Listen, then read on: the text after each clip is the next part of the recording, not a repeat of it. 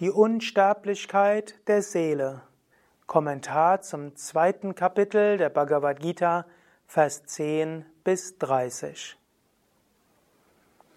Die Seele ist unsterblich. Nichts kann der Seele passieren. Der physische Tod berührt die Seele nicht. Om Namah Shivaya und herzlich willkommen zu einem Vortrag zur Bhagavad Gita. Mein Name Sukadev von www.yoga-vidya.de. Dies ist die Fortsetzung vom letzten Mal, wo ich gesprochen habe, Hintergrundsvortrag zur Bhagavad Gita. Jetzt möchte ich die Verse 20. Vers bzw. 10. Vers bis 30. Vers des zweiten Kapitels der Bhagavad Gita kommentieren. Bhagavad Gita der Gesang des Erhabenen oder die von Gott gesungene. Dies ist ein wunderbares Werk, um zu verstehen, wer du wirklich bist. Und das zweite Kapitel ist vielleicht das wichtigste Kapitel. Es schreibt praktisch über alles, was das spirituelle Leben ausmacht. Man könnte sagen, die nächsten 16 Verse sind eine Ausführung von dem, was im zweiten Kapitel beschrieben wurde. Dieser Vortrag ist auch Teil der Vortragsreihe über die Bhagavad Gita, Teil der zweijährigen Yoga Vidya Lehrer Ausbildung, Begleitmaterial und Teil der Yoga Vidya Schulung. Zehnter Vers.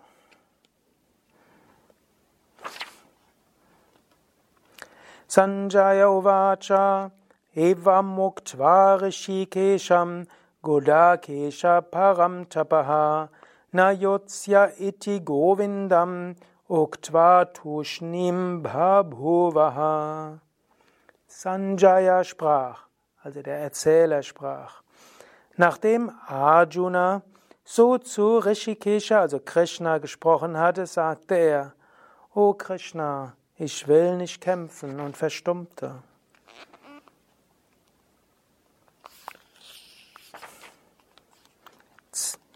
Das war also der letzte Vers. Arjuna wandte sich an Krishna, bitte sag mir, was zu tun ist. Und danach sagte er, aber ich will nicht kämpfen. Das ist auch ein großes Paradox. Manchmal wenden sich Schüler an einen Lehrer und sagen, bitte sag mir, was ich tun soll. Aber ich weiß schon, was ich nicht will. Aber Krishna antwortet wie folgt. Nächster Vers, zehnter Vers. Tamuvacha Rishikesha Prahasaniva Bharata Senayorubhayormadye Vishidantamidam Vachaha. Zu dem Verzweifelten, der zwischen den beiden Armeen stand, sprach Krishna, beinahe lächelnd, die folgenden Worte. Arjuna ist verzweifelt, er weiß nicht, was er tun soll, er rauft sich das Haar, die Waffen weggeworfen. Es gibt manchmal solche Bilder, wo Arjuna die Tränen runterlaufen, die Haare zerzaust, verzweifelt. Und Krishna lächelt. Das ist oft, wie große Meister reagieren. Der Schüler ist verzweifelt. Lehrer ist liebevoll, aber lächelt. Ist Mitgefühl da, aber zerfließt nicht in diesem Mitleid. Er geht nicht ganz in diesen Sumpf hinein. Er behält die übergeordnete Perspektive. Krishna sprach, Weise Worte sprichst du, doch nicht zu beklagende beklagst du. Die Weisen sorgen sich weder um die Lebenden noch um die Toten. Es gab nie eine Zeit, da ich nicht war, oder du oder auch dieser Herrscher, und in Wahrheit werden wir auch in Zukunft niemals aufhören zu sein. Krishna holt jetzt als erstes den Arjuna aus seiner Froschperspektive heraus. Arjuna ist gefangen. Er weiß nicht, was er tun soll. Egal, was er tut, es wird immer falsch sein. Krishna sagt ihm, du erzählst weise Worte, aber du bist unsterblich, alle sind unsterblich. In Wahrheit, nichts wird passieren. Du magst jetzt denken, du tötest und andere werden getötet, aber in Wahrheit nichts passiert. Das ist oft ein guter Beginn, wenn du in einer Verzweiflung bist. Mache dir bewusst, ich bin unsterblich, nichts kann mir passieren. Egal ob Liebeskummer, Konflikt mit Partner, Konflikt mit Chef, unheilbare Krankheit, Tratsch und schlecht machen, was auch immer, spielt keine Rolle. Du bist unsterblich, unberührt von allem. Und das ist nicht nur etwas, irgendwann mal, wenn du im Ashram bist und ruhig bist, da kannst du drüber nachdenken. Nein, Krishna sagt das dem Arjuna auf dem Schlachtfeld. Und er sagt ihm, sei dir bewusst, du bist unsterblich. Er relativiert plötzlich den Konflikt, in dem Arjuna ist, und sagt ihm, der spielt nicht die ganz große Rolle. 13. Vers. So wie in diesem Körper das Verkörperte durch Kindheit, Jugend und Alter geht, so geht es auch in einen anderen Körper. Der unerschütterliche Mensch sorgt sich nicht darum. Also, du als Bewusstsein bist schon in diesem Körper durch verschiedene Stadien gegangen. Wenn du alte Fotos hast, siehst du, da war ein Baby. Und du hast gesagt, ah, das so sah ich vor so und so vielen Jahrzehnten aus. Da warst du in die Schule gegangen. So warst du als Jugendlicher und so weiter. Du bist in diesem Körper durch verschiedene Stadien hindurchgegangen, wer du als das Ich hast dich nicht verändert. Und genauso auch Irgendwann ist dieser Körper vorbei. Du bleibst bestehen. Die Kontakte der Sinne mit den Objekten, O Arjuna, die Hitze und Kälte, Vergnügen und Schmerz hervorrufen, haben einen Anfang und ein Ende. Sie sind nicht dauerhaft. Titikshasva. Ertrage sie tapfer, O Arjuna. Schöne Sachen kommen, weniger schöne Sachen kommen. Menschen sind mal freundlich, mal weniger freundlich. Du hast mal Erfolg, du hast da Misserfolg. Er empfiehlt Titiksha. Halt es aus. Lerne es, dich nicht davon berühren zu lassen. Hat, alles hat einen Anfang und ein Ende. Spielt keine Rolle. Egal wie schlimm es etwas momentan ist, es geht vorbei. Egal wie toll etwas ist, es geht vorbei kommt aus Kontakten der Sinne mit den Sinnesobjekten, am Anfang und Ende. Gleichmut. Dieser unerschütterliche Mensch, den all dies nicht berührt, dem Vergnügen und Schmerz gleichbedeutend sind, der ist geeignet, Unsterblichkeit zu verwirklichen. So sagt er. Du bist das unsterbliche Selbst. Du bist der Atman. Um diesen zu verwirklichen, Bewahre Gleichmut in den Wechselfällen des Lebens. 16. Vers. Das Unwirkliche hat kein Sein, es gibt kein Nichtsein des Wirklichen. Wer die Wahrheit kennt, hat erkannt, was an beidem wahr ist. Diese relative Welt ist nicht wirklich wirklich. Es ist eine Illusion, Maya. Und das Absolute wird niemals zur relativen Welt. Und die relative Welt existiert nicht wirklich. Erkenne das und lächle in dieser relativen Welt. 17. Vers.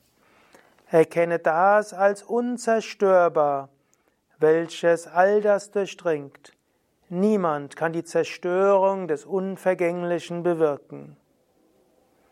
Es heißt, diese Körper, die das ewige, unzerstörbare und unermessliche Selbst umgeben, hätten ein Ende. Kämpfe, O Arjuna. Also, Körper haben ein Ende. Jetzt sagt er Kämpfe. Kämpfe kann man insbesondere so interpretieren. Höre auf, dich zu identifizieren. Du bist nicht der Körper. Du bist nicht die Psyche. Bemühe dich, das zu verwirklichen. 19. Vers. Weder derjenige, der das Selbst für den Tötenden hält, noch derjenige, der denkt, es, das Selbst werde getötet, erkennt, da das Selbst weder tötet noch getötet werden kann. Nichts kann dir passieren, nichts kann deinen Angehörigen passieren. Wenn dein Vater, deine Mutter stirbt oder dein Kind gestorben ist, Oder du erfährst, dass du eine unheilbare Krankheit hast. Nicht du bist gestorben, niemand stirbt, Körper sterben, selbst ist unsterblich. Mache dir das bewusst. 20. Vers. Es, das Selbst wurde nicht geboren und stirbt auch niemals. Nachdem es diese materielle Welt verlässt, hört es dennoch nicht auf zu sein. Als ungeborenes, ewiges, unveränderliches und uraltes Selbst kann es nicht getötet werden, selbst dann nicht, wenn der Körper getötet wird. Wenn ein Mensch jedoch erkennt, dass das Selbst unzerstörbar, ewig, ungeboren und unerschöpflich ist, wie kann er dann töten oder Tod verursachen? So wie abgetragene Kleider abgelegt und neu angelegt werden, so wirft auch das verkörperte Selbst abgetragene Körper ab und betritt andere neue. Ein schönes, einfaches Beispiel. So wie du verschiedene Kleider anziehst und nachher wieder ausziehst, so wirst du Körper anziehen und wieder ausziehen. Vielleicht ist dir aufgefallen, wenn du es als Video anschaust, ich habe jetzt gerade ein anderes Hemd an, heute Nachmittag ist es wärmer, habe ich also ein kurzärmeliges, aber bin ich jemand anders geworden, weil ich ein anderes Hemd anhabe? Nein. Bist du jemand anders, wenn der Körper stirbt? Nein. Du nimmst, legst den Körper ab, ziehst einen neuen an. Auf gewisse Weise machst du das ja jeden Tag. Nachts verlässt du diesen Körper, schaffst dir deine Traumwelt. Verlässt die Traumwelt, gehst in den Tiefschlaf. Am nächsten Morgen betrittst du wieder deinen Körper. Nachts legst du wieder das Körperbewusstsein ab. Du legst deine Kleider, deine Körperkleider wieder ab, betrittst sie wieder. Und irgendwann geht dieser Körper kaputt. So ähnlich, ich ziehe die eine Kleidung an und dann nachts was anderes, dann die andere Kleidung und so weiter. Irgendwann geht die Kleidung kaputt, gut, dann muss ich mir ganz neue Kleidung anschaffen. So ähnlich, Körper, Körper muss gewaschen werden, Körper muss gereinigt werden, Körper braucht Asanas, Körper braucht Pranayama, gute Ernährung, nachts verlasse ich ihn und so weiter. Irgendwann verlasse ich den Körper ganz. Keine Sorge darum. Ich erlebe es leider immer wieder bei Yoga-Aspiranten. In der Theorie klingt das gut. Aber wenn jemand nahe Angehöriger, Mutter, Vater, Partner, gefährliche Krankheit hat, stirbt, Herzinfarkt hatte, ein Kind gestorben ist, vollkommen Verzweiflung. Menschlich nachvollziehbar, aber Seele unsterblich. Das solltest du mindestens im Hinterkopf behalten. Seele unsterblich. Der Seele passiert nichts. Und auch wenn du mal entscheiden musst, zum Beispiel im Krebs, Chemotherapie ja oder nein, Biologika nehmen, ja oder nein? Operationen, ja oder nein? Bestrahlung, ja oder nein? Nicht so erheblich. Tu das, was du denkst, was am besten helfen könnte, dass der Körper weiterlebt. Aber du bist das unsterbliche Selbst. Nicht so viel hängt von deiner Entscheidung ab, nur ob du dieses Körperkleid noch etwas länger oder kürzer hast. Nicht so wichtig. 23. Vers. Waffen schneiden es nicht, Feuer verbrennt es nicht, Wasser befeuchtet es nicht, Wind trocknet es nicht. Das kann man deuten als die vier Elemente. Waffen stehen für die Erde und alles, was damit zusammenhängt. Feuer steht auch für das Feuer, für eben Feuerelement und alles, was passieren kann. Feuer steht vielleicht auch für Verletzungen und Kränkungen und so weiter. Steht auch dafür für Ärger und so weiter. Wasser befeuchtet es nicht. Wasser könnte auch stehen für Emotionen und Gefühle und so weiter, Verliebtheit. Wind trocknet es nicht aus. Wind steht auch für Gedanken und so weiter. Egal was geschieht, selbst ist unberührt. 24. Vers. Selbst kann nicht zerschnitten, verbrannt, befeuchtet oder getrocknet werden. Es ist ewig alldurchdringend, fest, unverrückbar und ohne Anfang und ohne Ende. Von ihm, dem Selbst, heißt es, es sei nicht sichtbar, gedanklich nicht fassbar unveränderlich. Da du weißt, dass es so ist, sorge dich nicht. 27. Vers. Denjenigen, die geboren wurden, ist der Tod gewiss, so wie die Geburt für diejenigen, die gestorben sind. Sei nicht besorgt über das Unvermeidliche. Zu Beginn sind Wesen unsichtbar, in ihrer Mitte sichtbar, Arjuna, und am Ende sind sie wieder unsichtbar. Warum sollte man sich also sorgen? Der eine sieht dies, das selbst als Wunder an, der andere spricht darüber wie von einem Wunder. Ein anderer hört davon wie von einem Wunder, und obwohl sie davon gehört haben, versteht es doch keiner. Dies, das im Körper jedes Menschen wohnende, ist stets unzerstörbar, O Arjuna. Deshalb sorge dich nicht. Das sind wunderbare Verse mit denen Arjuna die Unsterblichkeit der Seele beschreibt. Spüre das, lass das auf dich wirken, diese Worte, lies, lies sie immer wieder. Und gerade wenn du mal in einer schwierigen Situation bist, erinnere dich daran und lies Bhagavad Gita, zweites Kapitel, zehn folgende. Es gibt gute Gründe, weshalb Krishna damit beginnt einer verzweifelten Situation gilt es erstmal rauszukommen aus dem bisherigen. Wenn auch alle um dich herum verzweifelt sind und lamentieren, lamentieren, schau den übergeordneten Standpunkt an. Du bist unsterblich. Körper hat vergeht. Alles auf dieser Welt hat einen Anfang und ein Ende. Letztlich spielt es nicht die große Rolle. Bhagavad Gita hört nicht damit auf. Es geht ja noch 16,5 Kapitel weiter. Und so reicht das auch nicht aus, um die ethisch korrekte Antwort zu geben auf ethische Dilemmata. Aber damit beginnt Krishna. Er erzählt ihm erstmal, Seele ist unsterblich. Und er sagt ihm, mach dir nicht so viel Gedanken. Verlass die Emotionalität. Deine Verzweiflung ist überflüssig.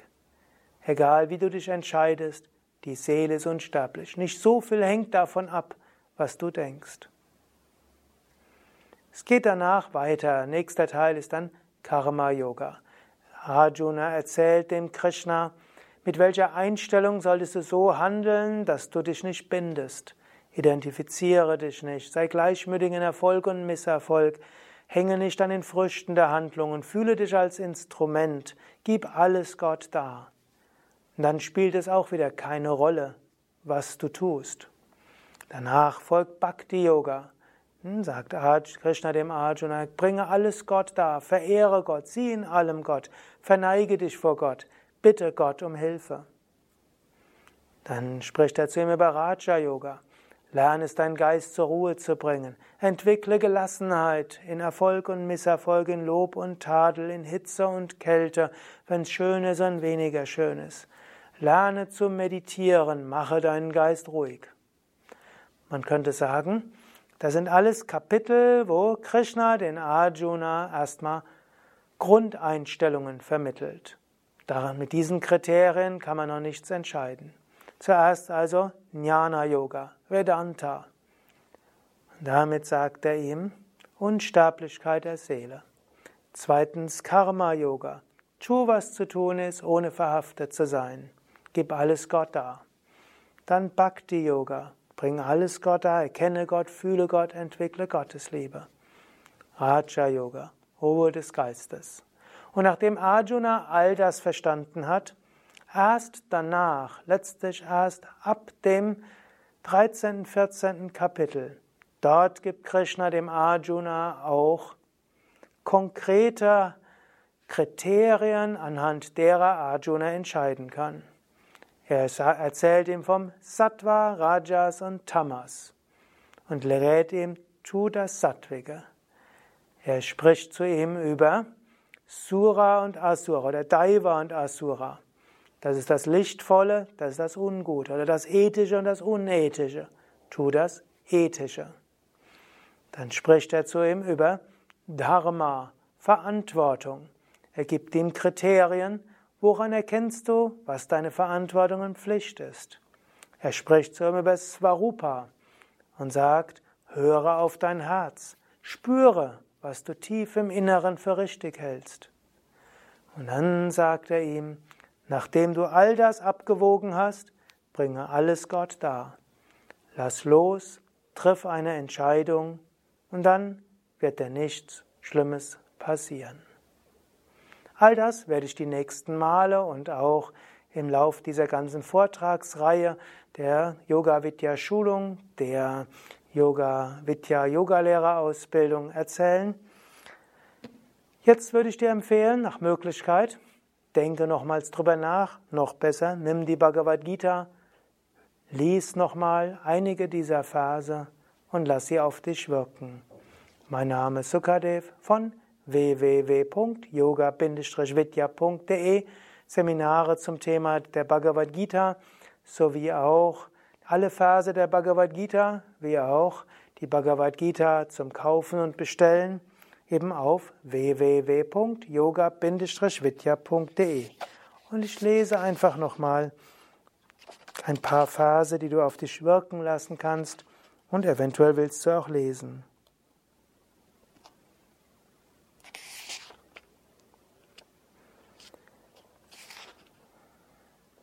Erkenne, dass selbst als unzerstörbar ist, durchdringt alles. Niemand kann die Zerstörung des Unvergänglichen bewirken.